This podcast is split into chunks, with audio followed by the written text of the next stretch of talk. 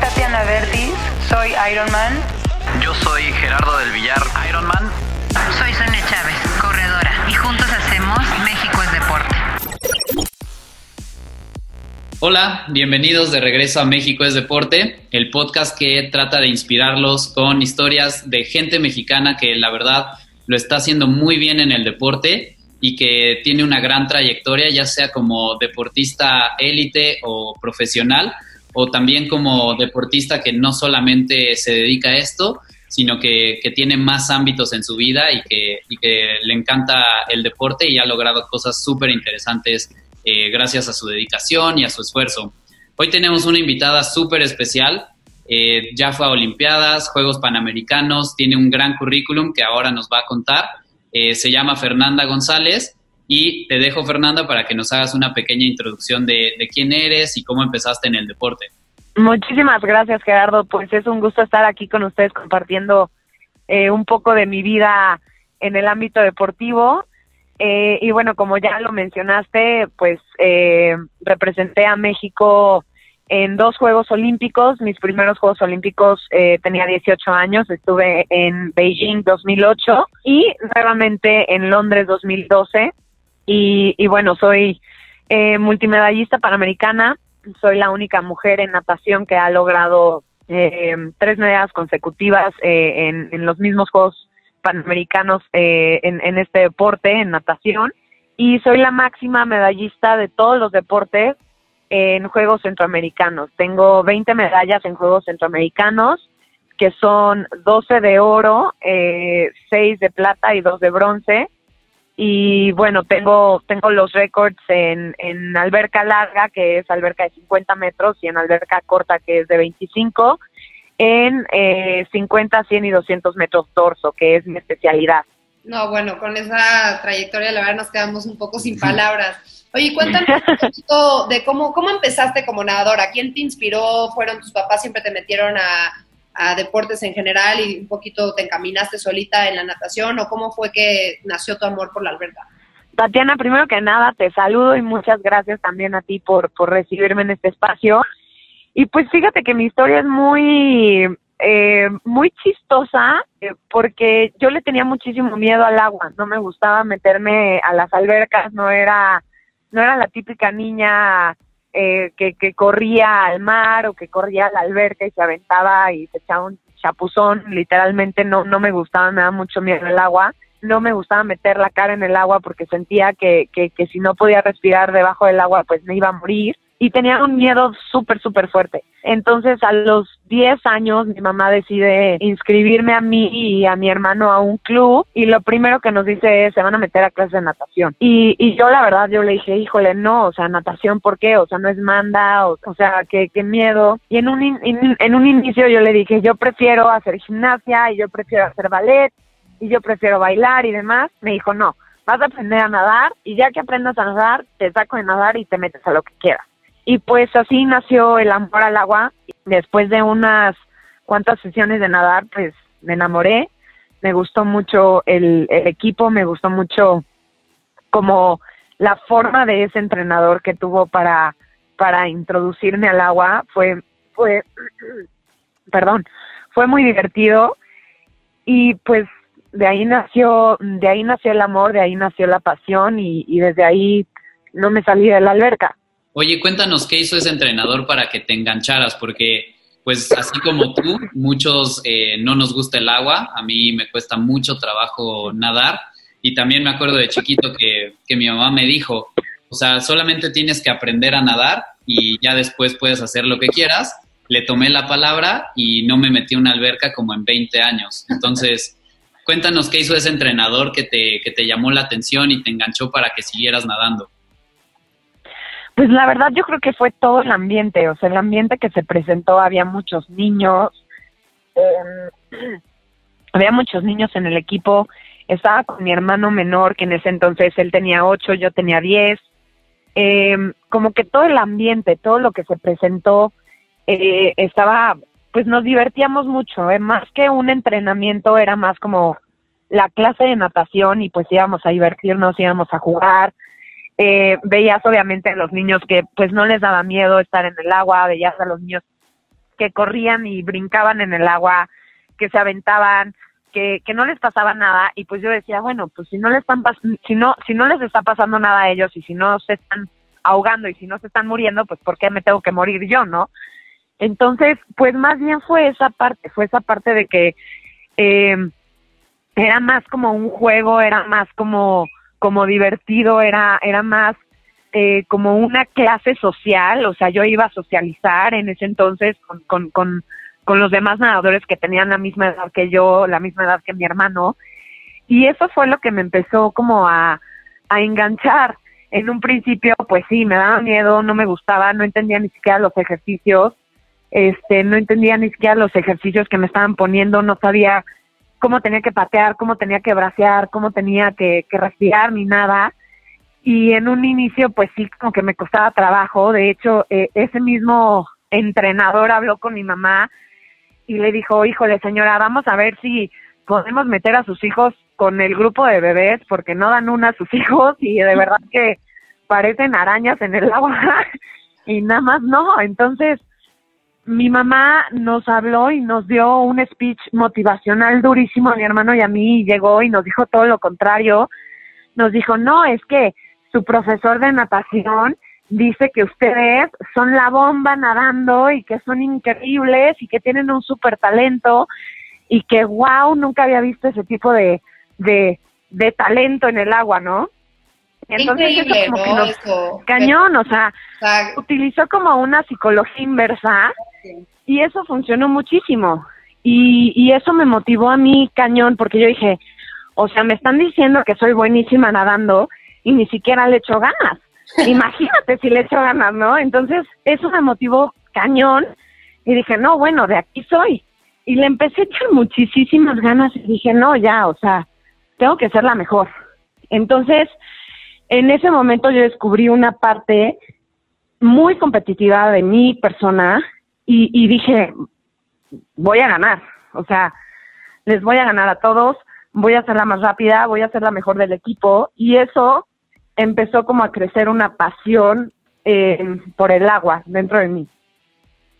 No, qué padre. Oye, y una preguntita, la, ¿cómo compaginaba esto con tu escuela? O sea, ¿el, club era parte de la escuela, las prácticas, o era completamente separado y, independiente? O sea, ¿tenías que encontrar la manera de entrenar antes de, ir a clases o después? ¿O cómo, cómo funcionaba a ti? En ese momento era completamente independiente, o sea, e, era, era un club eh, un club deportivo y, y, pues yo estaba en la escuela, yo estaba eh, en ese entonces, había recién pasado a, secundaria y estaba, bueno, estaba en esa transición de primaria a secundaria y demás y, y literal era salir de la escuela y yo tenía que salir de la escuela volando y mi mamá nos tenía un lunch ya preparado, pero un lunch bien, o sea, nada de que un sándwich, nada, o sea, nos llevaba lunch bien, bien preparado a mi hermano y a mí. Y era de ir comiendo en el coche y luego llegar y en el club y nos cambiábamos rapidísimo en el club, nos metíamos a la clase de natación, salíamos de la clase de natación, nos bañábamos, hacíamos tarea y a dormir. Y al otro día lo mismo. Entonces se vuelve también un patrón, eh, pues en cierto modo repetitivo, pero también se hace una disciplina muy grande. Oye, y cuéntame, ¿tu mamá tenía algún pasado deportivo o algo? Porque, pues la verdad, aquí su labor como que sí fue clave para, para sacar todo el talento que ya después demostraste y, y nos contaste con ese currículum impresionante que tienes.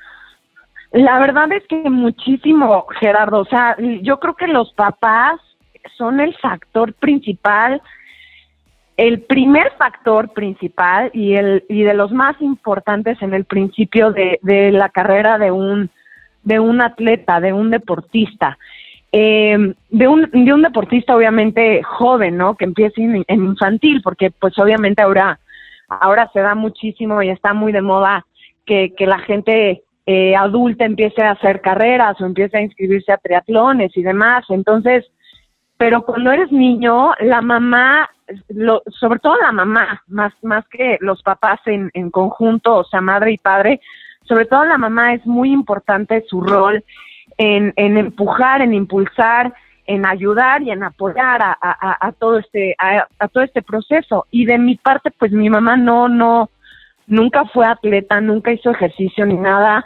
De chiquita le gustaba correr mucho estuvo eh, representando a su colegio eh, en primaria en, en los regionales y demás pero nunca fue algo algo serio nunca fue algo que le gustara. Sin embargo sí tiene como ese espíritu deportivo y cuando cuando son las cuando son los Juegos Olímpicos en, en, en mi casa eh, eh, cuando vivía con mi mamá nunca no se veía otra cosa más que los Juegos Olímpicos. O sea y, y si yo tenía seis años y yo quería ver caricaturas mi mamá me decía no hay forma o sea vas a ver los Juegos Olímpicos porque es cultura y porque tienes que ver a los atletas y los atletas son superhéroes y así me los pintaba mi mamá o sea mi mamá siempre decía los atletas son superhéroes porque hacen cosas que, que ningún ser humano se podría imaginar alcanzar o se podría imaginar es, lograr.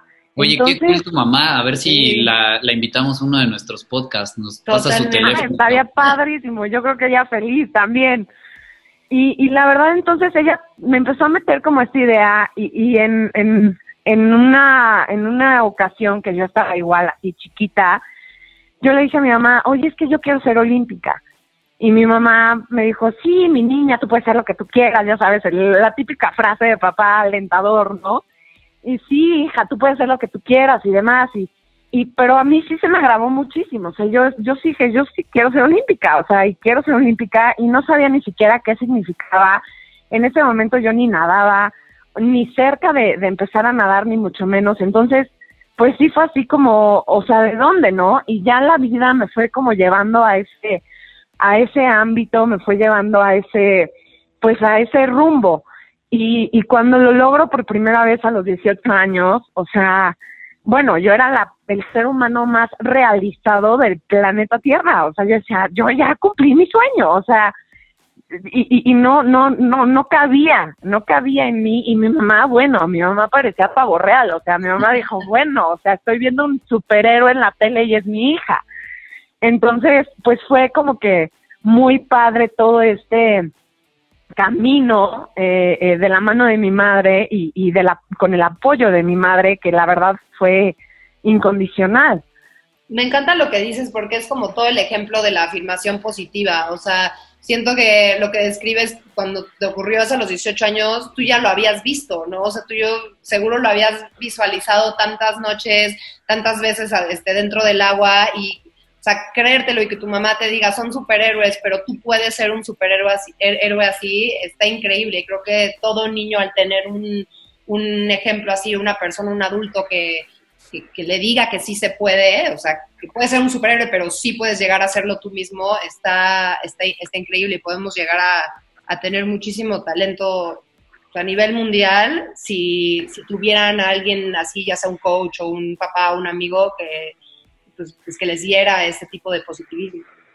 Muchísimo, Tatiana, o sea, la verdad es que y, y muchísima gente que ha logrado sueños, o sea, no nada más deportivos, o sea, de, otro tipo de cosas personales, laborales, lo que sea, te puede decir que, que visualizó la situación, que visualizó su trabajo, eh, eh, lo que quería hacer, lo que quería lograr y demás. Y de verdad sí, o sea, la, la imaginación es, es para crear, para crear aquí en este mundo real, ¿no? Entonces, eh, creo que sí es muy importante sí, o sea, que haya entrenadores capacitados, que, que, que, los niños sean eh, dirigidos hacia una vida sana y demás, pero creo que también es muy importante que los papás sepan que sí son un, que, que sí tienen un efecto muy poderoso en sus hijos para, para cualquier situación, ya sea para bien o para mal. Entonces, pues creo que, creo que sí podríamos enfocar también un poco a, a esa educación cultural hacia los padres aquí en México para que sepan cómo guiar a sus hijos. Oye, Fer, sí, súper padre que, que tu, tu, mamá y tus papás al final de cuentas te apoyaron y, y te llevaron por este camino de, del deporte y, y te llevaron eh, en el proceso de, de convertirte en un atleta, pero cuéntanos justo eso. ¿Quién te encontró el talento? ¿En qué momento pasaste de ser una nadadora recreativa que iba a la escuela y después nadaba eh, con sus amiguitos en el club a empezar a prepararte para Juegos Panamericanos, Olimpiadas? ¿En qué momento das ese salto o quién te llevó de la mano para, para dar ese salto y ese movimiento de convertirte en una nadadora de diversión a alguien que estaba desempeñándose de manera sobresaliente en el país y que, tenía el talento suficiente para representarnos en unas Olimpiadas? Pues mira, fue muy padre porque el mismo eh, entrenador que tuve con el cual em, empecé a, agarrarle este cariño a la alberca, que fue Armando Fernández, él a, la, a la par empezó a aprender, empezó a estudiar, empezó a, expandir sus conocimientos sobre la natación, sobre entrenamiento, sobre todo eso. Y, pues fuimos de la mano juntos. Eh, yo me clasifico, fue muy rápido mi transición.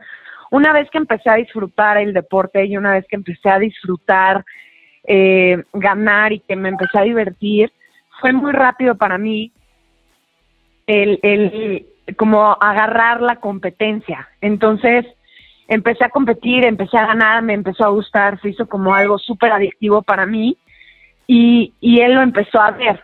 Entonces me clasifico, yo empiezo a nadar a los 10 años, de tener un pavor al agua durísimo y no poder meterme a la alberca, empiezo a nadar a esa edad y a los 12 años yo ya estaba compitiendo en, en mi primer competencia internacional aquí en México en la alberca olímpica. Y eran unos eh, Juegos Centroamericanos del Caribe para aficionados a la natación, que sus siglas es CCCAN, y son como unos Juegos Centroamericanos, pero de categorías. Entonces yo formo parte de la selección nacional juvenil y, voy de 12 años y rompo un récord que llevaba más de 30 años eh, sin, sin, poder, sin poderse romper, sin poder ser vencido y lo rompo en los 100 metros dorso y gano medalla para oro para México. Y bueno, o sea, yo me acuerdo, yo tenía 12 años, yo ni sabía ni qué estaba pasando. ¿Ese récord era de 12 años o de qué categoría? Ese récord de la misma categoría, de 11 y 12 años, de niñas de 11 y 12 años, de hace 30, de más de 30 años, que nadie lo podía romper. Okay. Y entonces llego yo y aquí en la Ciudad de México y todos los entrenadores habían dicho, no, es que va a estar muy cañón porque la altura en la Ciudad de México y no van a nada rápido.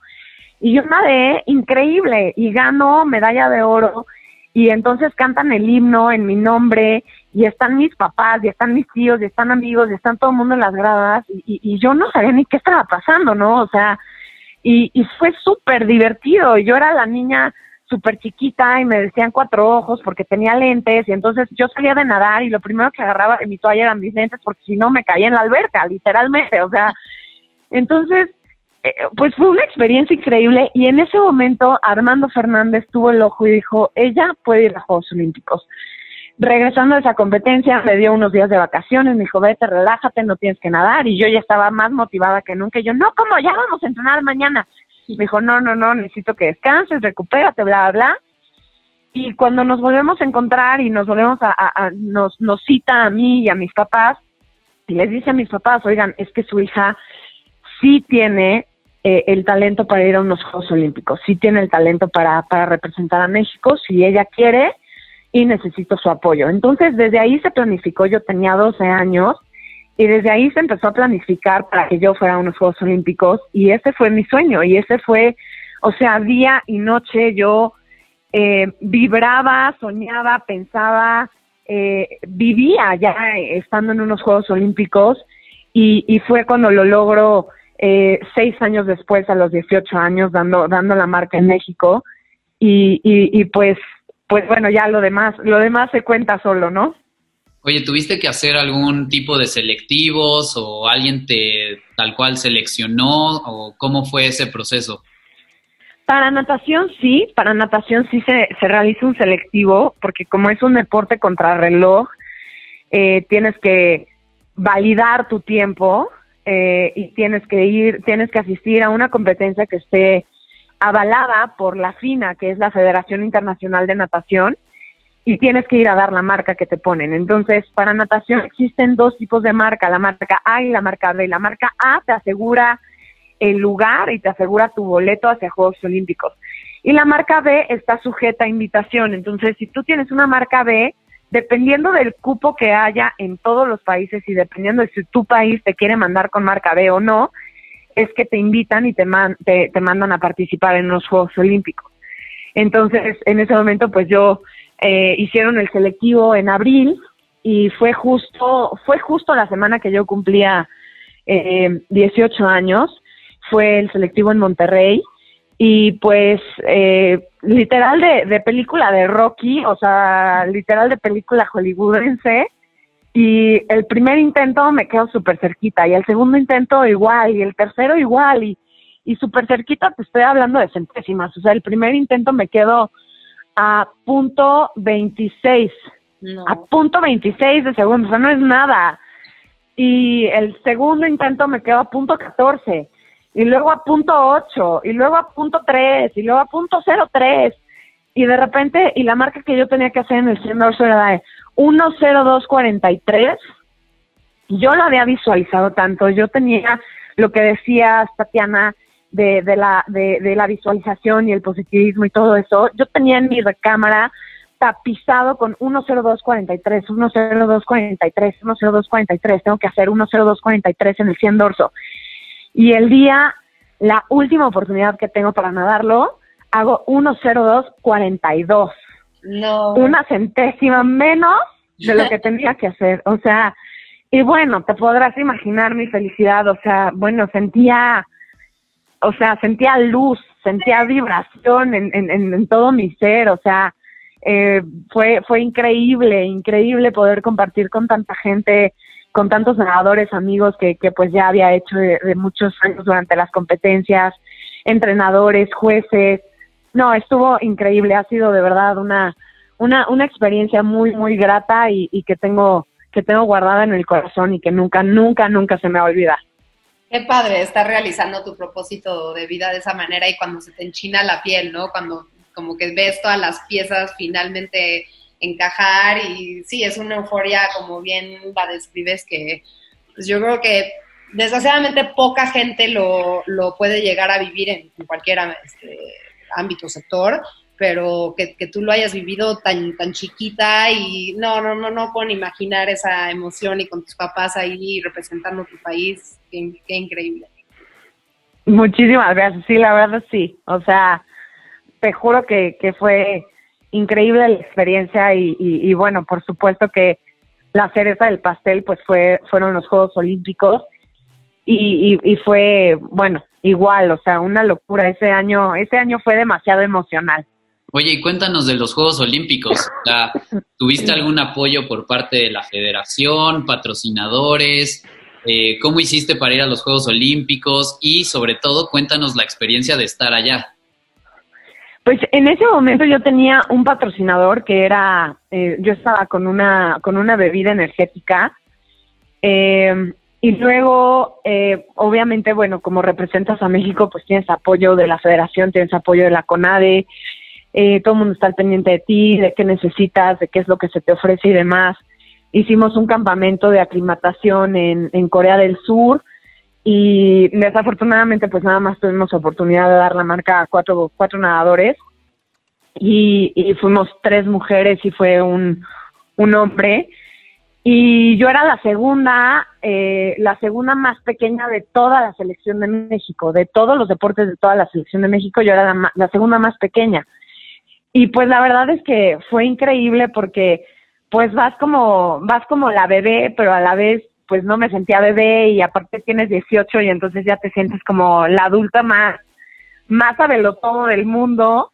Y la verdad es que lo disfruté muchísimo, o sea, te puedo decir que, tuve todo el apoyo, que, que, que la verdad en un principio la gente, inclusive los federativos y algunos entrenadores pues no tenían fe en mí y no tenían fe en mi entrenador y decían, no, ¿cómo ella va a dar la marca? Y está muy chiquita y está muy lejos y demás. Y había hasta una tabla que tenían en donde yo aparecía hasta abajo en la tabla y decían, no, Fernanda González no va a dar la marca, ¿cómo creen?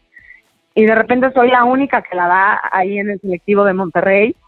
Y pues como que eso, como que cayó muchas bocas y como que también hizo que mucha gente nos volteara a ver, ¿no? Entonces, de ahí nació muchísimo un respeto y un apoyo muy fuerte es para ese, para ese ciclo olímpico y para el que seguía. Oye, ¿y cuáles fueron las pruebas que nadaste? Ah, y también tengo como un paréntesis aquí que hacer. ¿Ya sabías quién era Michael Phelps? ¿Te tomaste alguna foto con él? Sabía quién era porque había estado él un año antes de esos Juegos Olímpicos en La Loma, en, Ah, en sí, el Centro. Deportivo de San Luis Potosí, estuvo entrenando.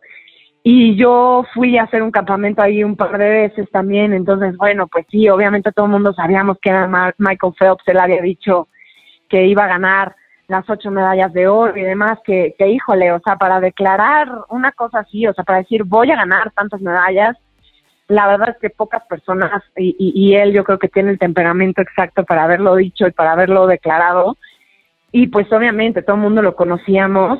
Eh, la verdad es que fue impactante verlo nadar, o sea, yo vi sus ocho pruebas de medalla de oro, las ocho las vi, las ocho las grabé, las ocho las viví, las vibré, todo, Qué cool. y de verdad que fue, fue increíble, o sea, fue increíble verlo hacer historia, fue increíble eh, ver cómo, eh, cómo despertaba tanta envidia, tantos celos, tanto resentimiento, tanta, tanto odio eh, entre los mismos nadadores y algunos entrenadores de otros países, y cómo él se mantuvo frío siempre y muy firme, y, y, y lo veías cansado y lo veías ya agotado los últimos dos días de competencia, porque por supuesto que no nada más es, ay, bueno, vas a nadar la final y listo. No, tenés que nadar eliminatorias, y luego de las eliminatorias la semifinal, y luego en la semifinal la final y ganarla. Entonces, pues sí fue bastante demandante para él, pero lo veía siempre muy enfocado, muy concentrado, eh, muy en su papel que de lo que él había había dicho, había declarado que quería hacer y, y pues la verdad es que fue increíble vivir en esa vivir esa era en, en la alberca, vivir la era de Phelps. Eh, fue increíble eh, verlo competir tantas veces y, y pues eh, bueno, o sea, ¿qué te, ¿qué te digo? O sea, me tocaron los mejores Juegos Olímpicos, yo creo. Sí, qué increíble. ¿Y cuáles fueron tus pruebas? Mis pruebas fueron el 100 y el 200 metros dorso. Ok, ouch. Muy ouch. Sí, no, bueno. Oye, y ahorita estás ya preparándote para el próximo ciclo olímpico, o sea, Tokio ya estamos a nada, ¿no? ¿Cómo, cómo va? O sea, sí tienes en mente ir y, y, o sea, cuéntanos un poquito de, del camino rumbo, rumbo a las Olimpiadas de Tokio. Pues mira, Tatiana, ahorita desgraciadamente eh, tuve, tengo una lesión en el hombro, bueno, tuve una lesión en el hombro eh, muchos años, eh, precisamente empezó a los 14 años mi lesión, primero empezó en el manguito rotador, eh, porque tengo mucha, mucha elasticidad en los brazos, entonces pues el manguito como que se me zafaba y demás, y, y el hombro se me salía de su lugar y la cápsula se movía y demás. Y conforme pasaron los años, es, en vez de ser del manguito, se pasó al tendón y después de no sé qué y así. Entonces se fue como intercambiando, pero siempre fue en el hombro. Eh, después de Barranquilla, que fueron los últimos Juegos Centroamericanos, eh, ahora en el 2018, eh, empiezo con un dolor muy fuerte, pero dije, bueno, no pasa nada, es el dolor de siempre. Eh, con el descanso voy a estar bien. Yo después de Barranquilla, a los dos meses, me, tenía mi boda, me casaba. Y, y bueno, pues dije, bueno, estos dos meses los tomo de recuperación, me concentro, me enfoco en mi boda, eh, en todos los preparativos y bla, bla. Y, dije, y pues después empiezo la pretemporada poco a poco y, voy a estar bien. Y pues regresando, terminando la boda y demás y ya todo el show, eh, empiezo a nadar nuevamente, empiezo leve de menos a más y, y un dolor, o sea, durísimo en el hombro, pero durísimo. Y dije, no, esto no está bien, no está normal, o sea, no me, no me debe doler así. Y me empiezan a hacer estudios y estudios y estudios. No, tienes lo mismo de siempre y reposa y no, y descansa y no, fortalécelo y no, que terapia. Total, así, así terminé el 2018. Eh, en el 2019, este año, me hacen cuatro resonancias en cuatro meses, o sea, cuatro distintas resonancias durante cuatro meses, y, y siempre me decían lo mismo, no, mira, vamos a hacer una terapia conservadora y, y vamos a hacer esto, no sé qué, y no hay que operarte, y todavía no, y tu hombro todavía aguanta, y aguanta este año, y no sé qué, y para Tokio, bla, bla. Y pues al final dije, bueno, pues órale, vamos a echarle ganas a las terapias. Cumplo con 10 sesiones, cumplo con 20, cumplo con 30, y más o menos como que me empiezo a sentir mejor como a las 30 sesiones de terapia y dije, bueno, a ver si ya me puedo meter a nadar, ¿no? Entonces hablo con mi fisio, le digo, oye, fíjate que me sentí mejor esta semana, ya no me duele el hombro al manejar, ya no me duele el hombro al peinarme, ya no me duele el hombro al vivir, ¿no? Básicamente. Me dice, bueno, pues, ¿por qué no intentamos si te metes a la alberca? Ahora. Y pues me meto a la alberca y, y, dije, bueno, voy a empezar a nadar despacito, porque obviamente pues tienes miedo, y entonces empiezo a nadar y, y, dije, nada más voy a nadar lo que, lo que mi cuerpo me, me diga que tenga que nadar, ¿no? Nadé 1500 metros, que para mí 1500 metros pues no es nada, es ni afloje. Eh, o sea, usualmente estoy acostumbrada a nadar entre 6, 8 kilómetros eh, en la sesión y, y, diarios me llegué a aventar hasta 14 cuando vivía en Florida. Y y 1500 metros y ya no me dio más, ya no me dio el hombro, o sea, ya no podía jalar agua, ya la abrazada no era la misma. Dije, no, este dolor no está bien. Entonces me salí, ni siquiera me podía recargar en la alberca de, de tanto dolor en el, en el hombro que ya bajaba el brazo, se pasaba el pectoral, se pasaba la espalda, o sea, todo el lado derecho eh, completamente apagado. Entonces, pues me espanté muchísimo, le marqué a mi fisio, le dije, oye, está pasando esto, y me dijo, no, te tenemos que operar ya, hablé con uno de los doctores de CONADE, eh, le dije, oye, está pasando esto, yo creo que sí sería buena idea que me operen, o sea, yo creo que su, pues, su método conservador de terapias, pues, no está funcionando y, pues, me tienen que operar. Entonces, pues, me operaron hace, este jueves voy a cumplir tres meses de, de que me operaron, ahorita estoy todavía en, en terapia, ya completé mi arco, ya estoy pateando, ya estoy haciendo cosas en el agua, nunca dejé de entrenar las piernas, nunca dejé de entrenar eh, la parte aeróbica y demás, haciendo muchísima bici, eh, caminando muchísimo, ahorita ya puedo correr y demás, pero pues ahorita todavía estoy en esa etapa y primeramente yo ya en enero retomo entrenamientos eh, a full y empiezo empiezo con mucho volumen dentro del agua y después pues ir incrementando más hacia la especialidad de dorso y demás y, pues primeramente Dios estar lista para, para mayo, junio, para dar esa marca hacia Tokio. Oye, te tengo una pregunta sobre tu entrenamiento que me da muchísima curiosidad. Obviamente Gerardo y yo nos nadamos a través del triatlón y así. La verdad es que con el volumen que ustedes este, nadan nos quedamos muy chiquitos, pero antes de lo que tengo entendido es que antes la natación tenía como una mentalidad de muchísimo más volumen y ha, ha ido un poquito este, yéndose hacia más calidad sobre cantidad. Tú cuando entrenas, o sea, ahorita a comparación de cuando estabas con tu en la escuela todavía en secundario o en prepa, como cuánto volumen te estás echando este, por sesión o a la semana y cómo lo este, cómo encaja con, con gym y con otro otro tipo de ejercicios como dijiste la bici pues precisamente va cambiando más por era, por edades. O sea no es no es que cambie el, el método no es que cambie es siempre debe ser siempre debes de buscar calidad sobre cantidad, siempre. O sea, no te sirve de nada tener un estilo de dorso todo chueco o tener un estilo de mariposa con la cadera hundida o tener la brazada de crawl eh, con un brazo azotado y el otro jalando bien o, o, un pecho con las rodillas abiertas. No te sirve de nada hacer 20 kilómetros haciendo una mala técnica porque después cuando compites así es como vas a nadar y no vas a agarrar agua porque no vas a hacer igual de eficiente que los demás nadadores contra los que estás compitiendo. Entonces, siempre es mejor buscar la calidad y desde una edad temprana, siempre perfeccionar la técnica. Sin embargo, sí, en edades más tempranas es mejor hacer mucho más volumen porque es cuando tus pulmones y es cuando tu capacidad aeróbica está creciendo. Y ya que tengas esa capacidad aeróbica, esa base aeróbica que le llaman todos los entrenadores, entonces ya hacer un entrenamiento más específico.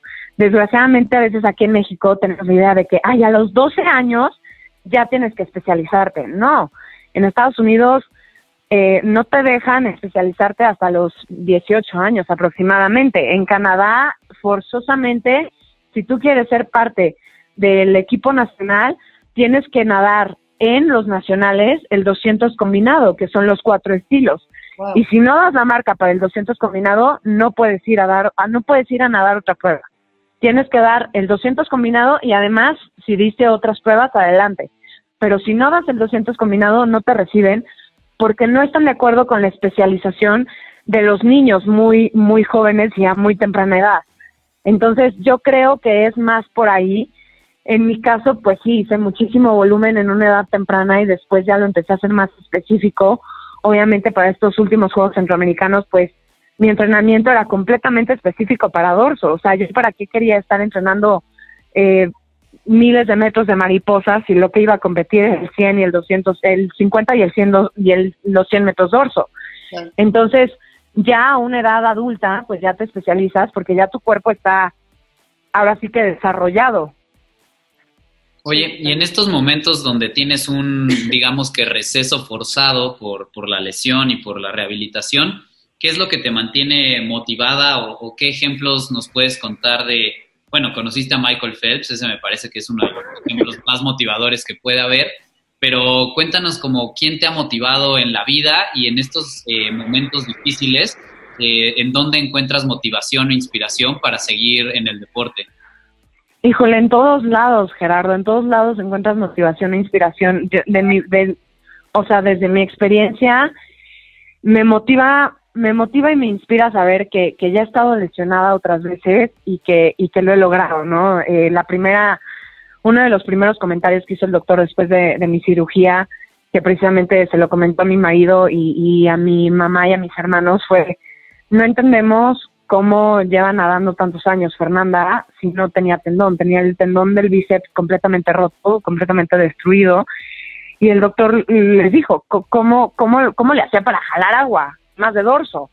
O sea, ¿cómo le hizo? No, no, no sabemos. Entonces, ese tipo de hazañas, digamos, y ese tipo de cosas que uno logra cuando se propone algo es lo, yo creo lo que más me motiva, lo que más me inspira.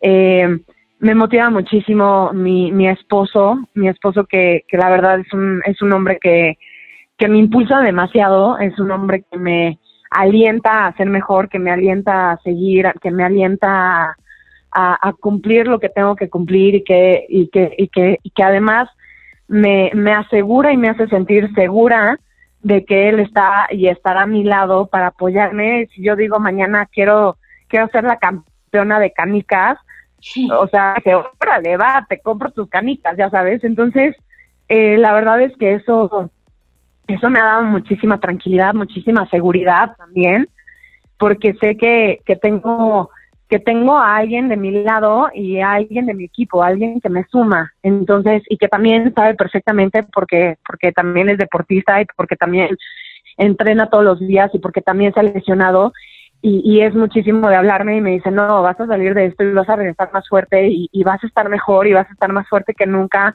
Entonces, pues todo eso la verdad es que en este momento me ha, me ha mantenido eh, pues aterrizada, eh, también es el que de repente me dan mis cocos y me dice, no, a ver, tienes que ser paciente porque el otro día entré como en una crisis existencial y dije, es que ¿por qué no puedo mover mi hombro? Ya llevo dos meses y yo dije, ya, o sea, ya, no puede ser, ¿no? Me dijo, a ver, me dijo, tranquila, o sea, te abrieron, te operaron, te clavaron un ancla, te cosieron, te atornillaron, o sea, no es como que te raspaste y te pusieron un curita, ¿no? O sea, no, no, no, o sea, me dijo, te hicieron hicieron un relajo, o sea, tranquila y, paciencia y no sé qué, y tú puedes. Entonces, la verdad es que, que, que, con ese apoyo, pues, me, me, siento muy, muy segura, me siento muy, eh, como que con un backup y, y eso y eso es lo que lo que me ha ayudado muchísimo a mantener como esa inspiración y esa motivación de regresar más fuerte. Oye, hablando de, de esos puntos de apoyo, de motivación, inspiración, este, ya para cerrar, quiero contarles un poco cómo, bueno, cómo conocí a, Fernanda. Fue este, esta última semana que estábamos en un, en un lanzamiento de un proyecto que se me hace increíble para México, que se llama Project Play, y es del, Aspen Institute.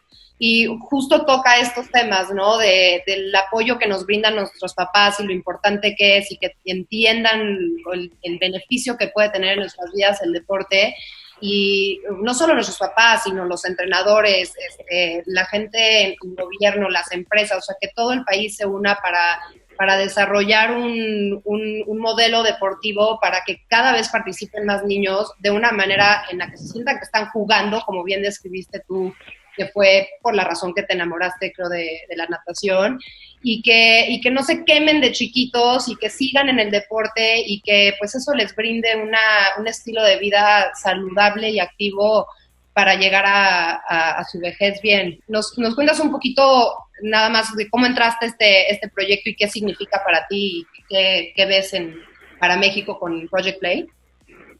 Pues mira, Tatiana, eh, para mí fue un honor que me hayan invitado. Eh, yo me invitó a mí eh, Dieter Holtz, que bueno, él es uno de los de los consejeros más importantes de este proyecto y, y también es, es director del mismo proyecto.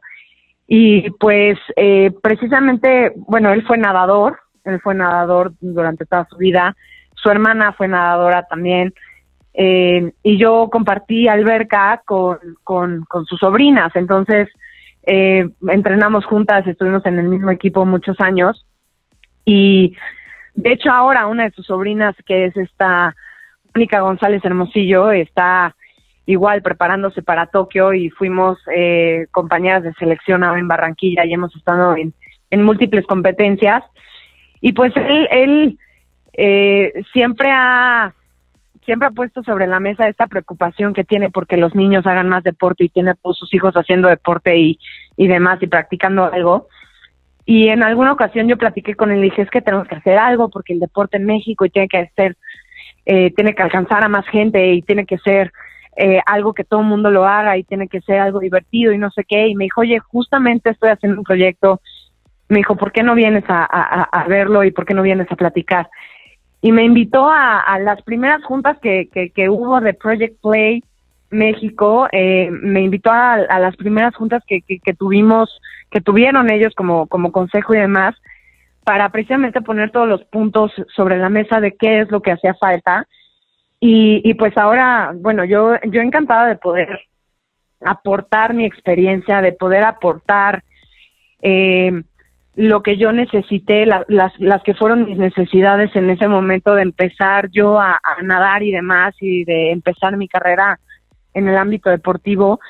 Y pues estoy muy contenta de saber que hay niños que todavía eh, en esta generación en donde hay muchísima más tecnología, en donde creo que hay más flojera por parte de los papás y hay más desidia por parte de los papás, me da muchísimo gusto saber que, que, los niños siguen como con ese, eh, como con esa cosquilla de hacer algún deporte, de practicar algo, de estar en equipo, de divertirse, de jugar y todo eso. Entonces, pues yo estoy encantada de participar en este proyecto. Espero que, que se pueda aterrizar muy pronto, que se pueda llevar a muchas escuelas y, y que y que y le auguro lo mejor, le auguro lo mejor porque creo que creo que en, en, en las primarias y en las escuelas es en donde está el talento y es en donde los niños descubren qué es lo que les gusta hacer, es en donde te das cuenta si te diviertes o no te diviertes, si te gusta ganar o no, si te gusta jugar nada más para pasarla bien o no, si te gusta estar en un en un equipo, si te gusta hacer un deporte individual. Entonces creo que si no despertamos esas curiosidades ante los niños, pues no vamos a tener obviamente adultos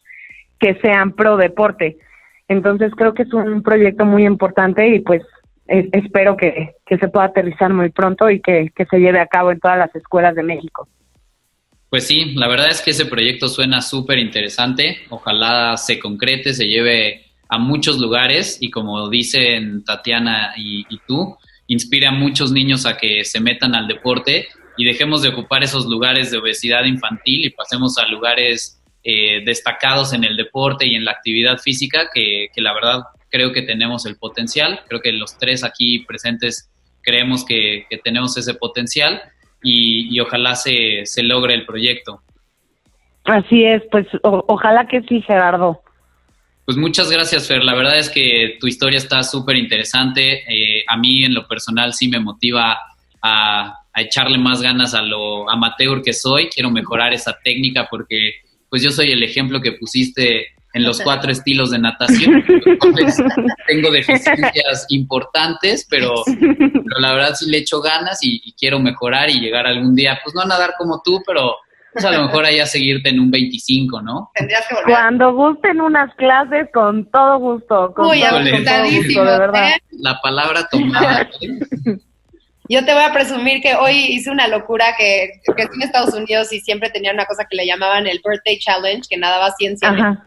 Entonces Ajá. lo hicimos con el cumple de unas amigas en abril y, este, y ahorita que mi cumpleaños es el jueves, lo volvimos a hacer hoy. Pero como dijiste, así de practicando mi mal estilo por 10 mil metros. Pero sí, No, pero también esos retos son muy importantes. O sea, mentalmente te das cuenta de que eres capaz de hacer algo que, que no pensaste que ibas a poder hacer o que no, no, no, o sea, que dices, no hay forma de que pueda lograr esto. Y lo logras y, y, y es una satisfacción increíble. Entonces, muchas felicidades. Felicidades por tu cumpleaños, por haberlo logrado dos veces. Y, y pues muchísimas gracias de verdad por haberme dado este espacio y por permitirme eh, contar mi historia y, y espero que pueda contagiar a mucha gente de este, pues, pues en este, en este, en este ámbito deportivo y de este positivismo. No Muchas gracias duda. a ti, Fer. Y Gracias. jueves 5 de diciembre, cumpleaños de Tatiana, para quien la quiera felicitar, ya saben. Gracias, gracias a todos. Síguenos en Instagram